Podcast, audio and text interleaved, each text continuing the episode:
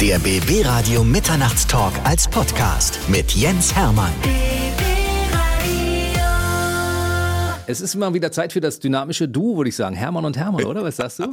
Ich finde, es ist nach wie vor eins der schönsten Momente, wenn wir zwei hier mit diesem Hermann-Duo ja, vom Mikrofon sitzen. Es ist Wahnsinn, ne? Ja. Alexander Hermann ist bei mir im Mitternachtstalk. Ich freue mich, dass du wieder mal vorbeikommst. Ja, sehr gerne. Und mittlerweile gibt es ja auch diverse Anlässe, worüber wir reden können. Ja, also, vor allem divers. Nicht, ne, darf man um die Uhrzeit, darf man per, nee. es gibt diverse. Also, Alexander Hermann ist ja nicht nur Gastronom, Fernsehkoch, Kochbuchautor, Entertainer, sondern er ist auch noch wirklich Witzbold. Das muss man sagen, weil er ein witziger Typ ist. Einfach. Ist, Witzbold, ja. Okay. Ist, dir, ist dir aufgefallen, dass wir überall rote Teppiche ausgerollt haben? Ja, ja, äh, äh, das äh, zeigt auch meine leichte Rot-Grün-Blindheit. Die Männer ja fast alle haben, 80 Prozent der Männer haben ja leichte Rot-Grün-Blindheit, deswegen kann man auch mit Frauen über Farben nie streiten. Und ich habe mir gedacht, der Teppich ist grau, aber der ist ja, knall, ist ja knallrot. weil ich natürlich, ich, ich laufe natürlich nur noch, nur noch über rote Teppiche. Ist ja, ist ja selbstverständlich klar, weil am ähm, 26. Februar diesen Jahres hat sich für mich entscheidend etwas geändert. Der 26. Februar 2019 war der große Tag, an dem Alexander Hermann seinen zweiten Stern im Michelin, ähm, Michelin, Michelin, Michelin äh, das ist ein, wie könnte man das, ein Feinschmeckerführer? Könnte man das so übersetzen oder was? Wie? Ich würde mal sagen, wir können das eigentlich relativ äh, einfach strukturiert und auf den Punkt bringen. Es ist die größte Gourmet-Bibel der Welt. Mhm. Also ganz bescheiden, ne? Merkst mhm. du ja, ganz bescheiden. Und da hast ja. du zwei Sterne mittlerweile drin. Mhm. Oh, das ist der Hammer. Also wir haben ja dafür wirklich jetzt, äh, 2008 habe ich den ersten Stern bekommen und damit bist du im Grunde in der Bundesliga. Wenn du den dann hältst, dann spielst du natürlich nach wie vor in dieser Liga mit. Wenn du den zweiten Stern bekommst, dann heißt es, dass du jetzt nicht nur in der Champions League spielst, sondern nahe dran bist, also stehst schon einmal im Finale. Der dritte Stern ist, dass du das einmal gewinnst. Und ähm, ja, 2008 mit dem ersten und es gibt 260 Ein-Sterne-Restaurants in Deutschland und dann gibt es 38 Zwei- und 10 Drei-Sterner. Also wir reden von 48, wenn ich jetzt die 2 und 3 Sterne dazu mhm. addiere, im Verhältnis zu 260 Einsterner. Das bedeutet wieder, ich bin so ein äh, Fan von Mathematik, unter 20 Prozent der Köche schaffen es überhaupt in diesen 2 und 3 Sterne Bereich rein. Und dass uns das äh, mit viel Fleiß und, und doch wirklich akribischer Arbeit dass uns das gelungen ist, ist natürlich für mich und meinem äh, kongenialen ähm, Kochpartner, den Tobias Betz, das ist natürlich der Hammer. 2008, 2019, da liegen ja. elf Jahre dazwischen. Das heißt, 2030 können wir dann spätestens mit dem dritten Stern rechnen? Für, also mit dem Weltmeistertitel quasi? Huh. Das setzt also dich unter Druck es, jetzt, ja? Das nee, es setzt mich nicht unter Druck. Das Problem ist, äh, du kannst nur das erreichen, was du dir vorstellen kannst, ja. Und ähm, so vor fünf, sechs, sieben Jahren habe ich mir schon gedacht, na, den zweiten Stern, na klar, das, wo soll da die Hürde liegen? Das ist schon erreichbar, mhm. ja. Wenn man mich heute fragt, kannst du dir den dritten Stern vorstellen? dann äh, würde ich sagen, ich würde es nicht ausschließen, aber im Moment weiß ich gar nicht, wie das als wirklich als Ziel wäre, weil meistens ist es bei den drei Sternern so, dass dann die, wie soll man sagen, die sind dann immer ganz so kreativ, die halten sich dann sehr stark natürlich an, die, an der Topleistung fest. Also ich, ich vergleiche das jetzt mit, mit der Formel 1, ja. In der mhm. Formel 1 geht es um die Zehntelsekunde, ja.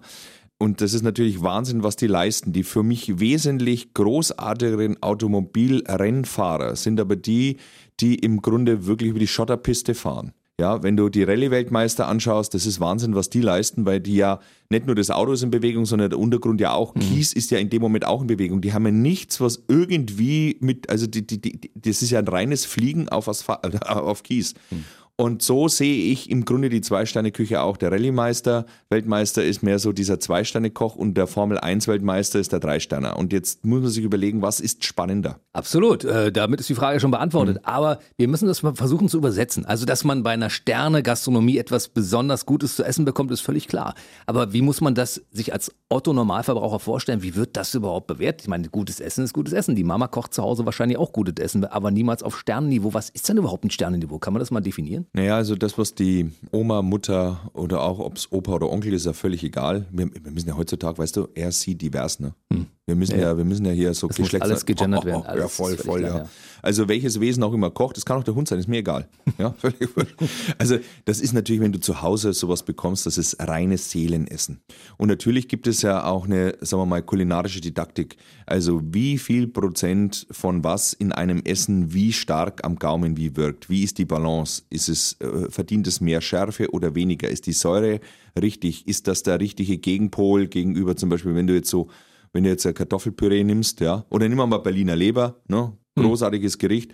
Da hast du die weiche Leber, die ist leicht süßlich. Dann hast du das, den, den Kartoffelstampf, ja. Hm. Der ist im Grunde mehr oder weniger nur ein Füller. So, und jetzt kommt daher, dass du sagst, wenn du jetzt eine Essigsoße hast, dann kommt natürlich so diese leichte Säure, geht gegen die Süße an, aber noch ist alles weich. Und wenn dann die Zwiebeln obendrauf äh, frittiert, also knusprig sind, dann hast du plötzlich auch noch einen Textur, also Konsistenzunterschied. Und das hat im Grunde die Sterneküche eigentlich perfektioniert. Und in der Zwei-Sterne-Küche geht es eben nochmal um einen ganzen Grad, nochmal eine Schippe drüber.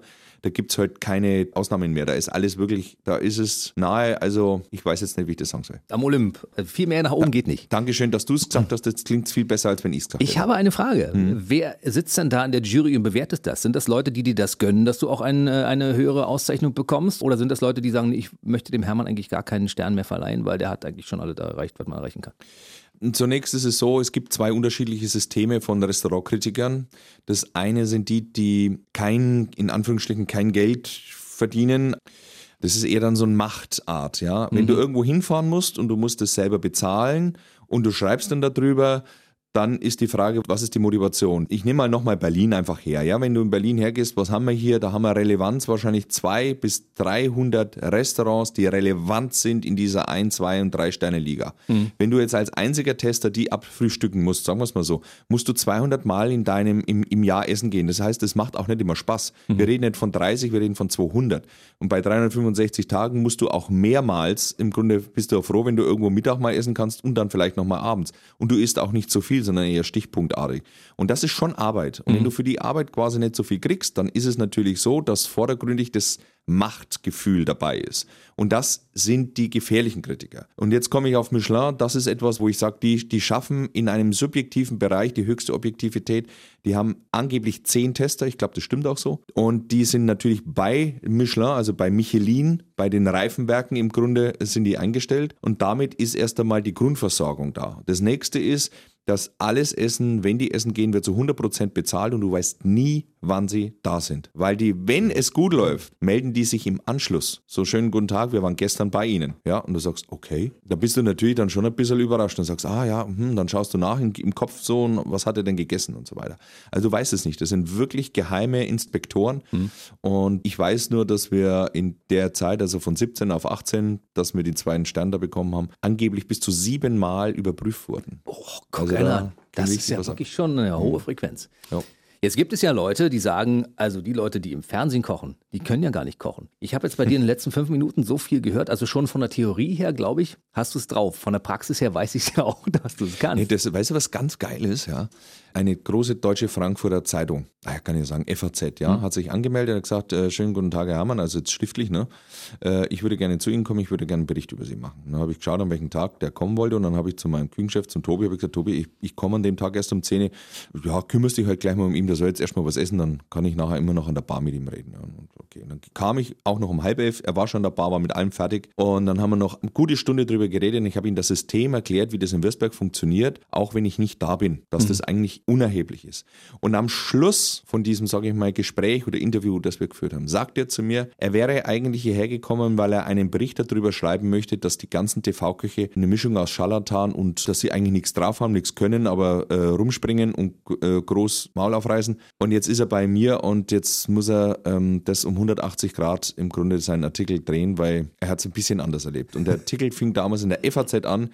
Alexander Herrmann, ein TV-Koch, der wirklich kochen kann. Und das hat mich sehr gefreut. Das war eine hohe Ehre, weil wenn einer hergeht und sagt, den will ich jetzt in die Pfanne hauen, ich sag's jetzt mal so provokant, und dann sagt, oh, das war aber gut, also mehr kannst du nicht erreichen. Tobias Betz ist dann der Mann an deinen Kochtöpfen, Ja. mit dem du gemeinsam quasi auch diese kreative Küche konstruierst. Genau, genau. Der Tobias, der war schon mal bei mir und äh, war dann noch einmal vier Jahre in einem, in einem Zwei-Sterne-Restaurant in Mallorca und dann kam er wieder zurück und äh, habe ich gesagt, du, wenn du willst, ich brauche eher Küchenchefstelle. Ne? So, ja, warum nicht? Und das war vor jetzt fast elf Jahren und dann haben wir los, wir haben gerade den Stein gekriegt, das weiß ich noch. Dann er kam quasi äh, rein, wo die Auszeichnung gerade da war und dann haben wir gesagt, okay, jetzt legen wir mal los. Und dann haben wir uns eigentlich immer mehr, nicht nur aneinander, also wir sind wie so ein Duo geworden. Also wenn ich jetzt Batman und Robin sage, ist es irgendwie unfair, weil immer noch Batman ist immer noch mehr der Chef und wir sind etwas, wir sind deutlich mehr auf Augenhöhe. Also das ist, was der eine kann, kann der andere nicht umgekehrt. Wir haben unseren, unsere gemeinschaftliche Rolle auch in der Erreichung der Ziele haben wir erreicht und geschaffen und uns gebildet und das ist natürlich großartig. Also das ist der Hammer. Also wenn das Posthotel in Würzberg den zweiten Stern bekommt, dann habt ihr den durchaus beide euch erarbeitet. Ja, ja, wir waren auch beide auf der Bühne äh, bei Michelin. Also mhm. Berlin war ja die große Gala. Wir waren beide da. Wir waren auch beide eingeladen. Wir sind auch beide namentlich erwähnt. Das ist auch etwas, das muss man jetzt auch ganz klar sagen, äh, habe ich vor fünf Jahren auch deutlich gemacht, dass auch sein Name eindeutig mit beim Restaurantnamen mit dabei ist. Mhm. Dass auch für alle von draußen eindeutig alle sehen, das ist hier nicht die One-Man-Show, die ja auch gar nicht funktioniert, sondern äh, eine großartige Küche funktioniert immer nur, durch ein einzigartiges Team. Und äh, ich symbolisiere nicht nur das ganze Team, sondern vor allem den wichtigsten Mann an meiner Seite, den Tobias, dass ich eben auch seinen Namen öffentlich dahinschreibe. Und das ist natürlich auch etwas, wo Michelin gesagt hat zu mir am Telefon, nein, nein, selbstverständlich kommen sie beide und sie sind beide auf der Bühne. Nun ist Alexander Herrmann bekannt als Koch aus den verschiedensten Formaten, The Taste, Stadtland Lecker und viele andere auch von deinen Live-Bühnenshows. Ist das äh, Hotel, das Posthotel in Würzberg, so ein Pilgerort, wo die ganzen Fans alle so mindestens einmal vorbeikommen müssen, um zu gucken, ob es denen tatsächlich auch wie, wie die in echt so ist? Naja, sagen wir mal, ähm, ich glaube, es ist dann weniger, dass sie meine Person in echt erleben wollen, sondern sie wollen dann inspiriert von dem, was gesehen wird, eigentlich es durch Genuss erfahren, sage ich mhm. mal so. Es kommt schon eine gewisse Neugierde, weil das, was ich ja mache, ob das jetzt im Fernsehen ist, ich meine, in manchen Formaten kann ich das ja gar nicht so zeigen, was ich kann. Aber sie wollen es dann, dass denn die Neugier nach der Kulinarik ist schon da, weil ich bin ja im Grunde ein lebendes Versprechen an eine tolle Küche. Mhm. Die natürlich muss nicht jedem schmecken, aber grundsätzlich sage ich mal, ist nicht verkehrt. Und das ist natürlich einer der großartigsten Momente für mich auf meiner Bühnenshow. Ich meine, ich zeige auf der Bühne einem Publikum um die 1000 Personen, ja, wie man absolute Highlights für zu Hause macht. Also wenn du als Mann eine Dame einlädst, wenn du den Fisch so brätst, wie ich es zeige, wird sie mehr oder weniger dir in dem Moment den Heiratsantrag machen. Ich werde Fleischpflanzer oder Frikadelle Bulette, ich, ich erkläre dir so mit zwei, drei ganz einfachen Kniffen, wie das zu Hause noch großartiger wird und egal welcher Schwiegervater kommt, um daran rumzunölen, er wird nichts finden, weil diese Buletten so großartig sind. Und so geht es weiter zwischen der Ente im Ganzen. Wie funktioniert es? Und eins meiner absoluten Highlights ist ja, ich schaffe es so, dir das zu erklären, wie man Fleisch auf dem Punkt rosa brät, auf großer Bühne, mhm. dass wenn du dann rausgehst, gehst nach Hause, ich garantiere dir, es klappt sofort. Ich habe jetzt einen Brief bekommen von einer Dame, die war mit ihrem Mann da. Der ist nach Hause gegangen, hat sich ein Angusfilet gekauft, hat es dann sofort gemacht und es war so großartig und sie machen ab jetzt das Fleisch nur noch so, wie ich das gezeigt habe, auch die Fleischpflanzerl. Und jetzt kommt's. Er ist 83. Und jetzt kommt sie mit ihrer besten Freundin, kommt sie jetzt nach Berlin am 31.03. Sie kommt rein, weil sie hat gesagt, das musst du sehen. Und natürlich, Admiralspalast ist auch da, kriege ich auch Gänsehaut. Das ist, warum ich die Bühnenshow im Grunde mache. Genau aus diesen Momenten. Schnell mal was Gutes heißt die Show. Absolut mhm. empfehlenswerte Show, richtig, richtig gut. Wie oft wirst du eigentlich als Sternekoch irgendwo zum Essen eingeladen? Gar nicht mehr. Das ist, ja, das ist nicht witzig. Ich bin sozial, bin ich verarmt. Das, das ist ja, das ist ja, oh, weißt du was, ich kann nicht, glaube ich, ich kann was ganz Peinliches. Erzähle. Das ist wirklich das, das passt hier in den Mitternachtstalk immer. Ja, der, ich, ich, ich traue mich auch, das vor zwölf kann ich sagen. Eine der peinlichsten Situationen war nachts. Ich war unterwegs im Auto. Ich fahre zu einem der wohlbekannten Drive-In-Schaltern. Ich bestelle vorher ja was. Und kurz bevor die Person mir diese Tüte rausgibt mit ähm, knusprigen Pommes, sagt die, ah, nee, kriege ich ein Autogramm und ich so, oh Gott, der wie peinlich, weißt du, wie peinlich. und jetzt habe ich, jetzt habe ich, ich habe, ich habe keine Autogrammkarte dabei, so weit bin ich jetzt wirklich nicht, da habe ich echt keine Lust zu, ne, also das, das bin ich nicht. Und dann habe ich gesagt, ja, tut mir leid, ich habe nichts abgedacht, ich bin raus, gib die mir eine Serviette mit dem Logo und ich soll drauf unterschreiben. Und ich habe mir gedacht, was mache ich jetzt, ich kann ja jetzt nicht. Und da bin ich auch zu höflich, ich habe auf einer Fast-Food-Serviette. Herzlichst dein Alexander Herm unterschrieben, ernsthaft. Und das habe ich noch niemandem erzählt. Und äh, ich glaube, dass, wenn das morgen irgendeiner sagt, dass ich das gesagt habe, dann sage ich, entschuldige bitte, das wird niemand, niemand also das, äh, nee, das hast du geträumt. Das habe ich im Dunkeln nicht gesehen, dass da McDonalds unten drunter stand. Nein, nein, nein, nein. Wir machen hier keine Produkte. Nein. Diese Sendung wird durch Produktplatzierungen etwas aufgewertet. Abge ja, eigentlich also, gar nicht. Nee, das wird genau. nicht mehr gewertet. Ähm, aber ganz ehrlich, ich würde dich auch nicht zum Essen einladen. Ja, weil warum? Ich Angst, was soll ich dir dann bitte schön servieren? Weil ja, du, ich also, hätte ja Angst als Gastgeber, dass du immer so, äh, aber die Bulette hätte man anders machen können. Oder Ist das eine Industriebockwurst, die wir hier gerade essen? Also ich glaube, ja, wenn man äh, fast, ich würde mal sagen, 90 Prozent aller Pasta-Gerichte werde ich mich schon mal verlieben. Es heißt denn, also, die, also al dente sollte es schon gekocht sein. Wenn das natürlich so Ja. Matschnudeln sind, okay. Nein, ne? Und bitte nichts so mit Gorgonzola und diesen anderen stinkigen Käse, das mag ich nicht. Nur guter Käse, Parmesan, Mhm. Mozzarella, guter Käse. Ja. Also das heißt, 90 Prozent jeder Pastasorten würden, würden mir auf alle Fälle Mhm. gefallen. Und das einfachste auf der Welt und das gleichzeitig großartigste, ein paar Schnittlauchbrote machen. Ein paar Schnittlauchbrote, einen schönen Schinken kaufen, vielleicht ich großer Salami-Fan, ja. Super, Wenn man ich einfach, auch. das ist der beste, das Beste auf der Welt. Salami ist so, also Geheimnis Ja. 2, ja. Ja. Geheimnis 2. Ich bin in der Lage, eine ganze Packung Ferrero Rocher zu essen. Und dann ist mir aber schlecht. Und ich kann mich nur noch helfen, indem ich Mit einer Salami. Ja! Dann esse ich Das ich. ein Salamibrot und dann bin ich wieder geheilt und dann sage ich mir, jetzt könntest du noch ein Rocher essen. Ich bin dann voll in diesem Strudel Ja, drin. ja, Ja, kenne ich. Das ja. ist, aber ich habe Ja. denselben Effekt habe ich auch. Ja, ne? Ich schaffe, glaube ich, nicht die ganze Packung, weil nach einer halben sagt mir mein schlechtes Gewissen, ey, du hast gerade 8000 Kalorien in dich reingeschaufelt. pass- hab ich, pass, ich habe, also ich gehe wirklich in ein Fitnesscenter, ne? Und ich habe das das erste Mal, habe ich mir gedacht, okay, komm, zahlst du gleich fürs erste Jahr, damit mich mein schlechtes Gewissen in dieses Fitnesscenter treibt. Was habe ich festgestellt nach einem halben Jahr? Funktioniert nicht. Ich habe kein schlechtes Gewissen. Weil der Monatsbeitrag nicht 900 Euro kostet. Das wäre was anderes, ne? Nein, nein, nein. Das ist ganz clever, weil die haben nämlich äh, auf 14 Tage gemacht. Das heißt, äh, so 14 Tage, 17 Euro. Und haben gedacht, 17 Euro ist ganz gut. Aber 14 Tage, das kommt natürlich hin. Also sind es äh, 34 im Monat. Ist aber auch okay. Ich gehe ja da auch hin. Natürlich Man sieht es ja nicht. auch. Ja, ja, ja. Gehst du eigentlich ins Fitnesscenter? Man, Du siehst so muskulös aus. So. Auch, auch, mit, also auch mit meinem Bauch, das ist mein Problem. Nehme ich auch mit. Nimmst du mit? Ja, ja. Den nimmt er nach dem Training auch wieder mit nach Hause.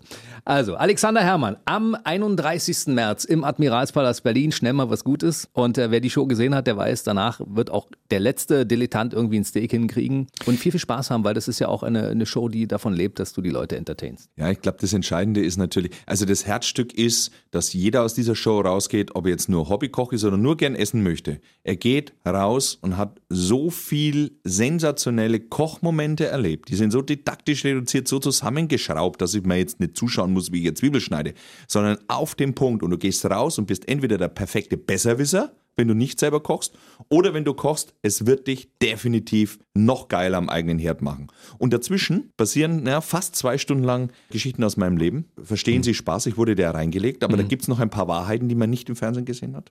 Ich habe eine Fernsehsendung, da ging alles schief. Wir waren fünf Spitzenköche, fünf Spitzenköche, haben ein Menü gekocht und es war so schlecht, dass sich nachher der Moderator beim Pizzaservice bedankt hat. Und wir reden von keinem geringeren als Johannes Bekerner, also auf ganz großer Ebene.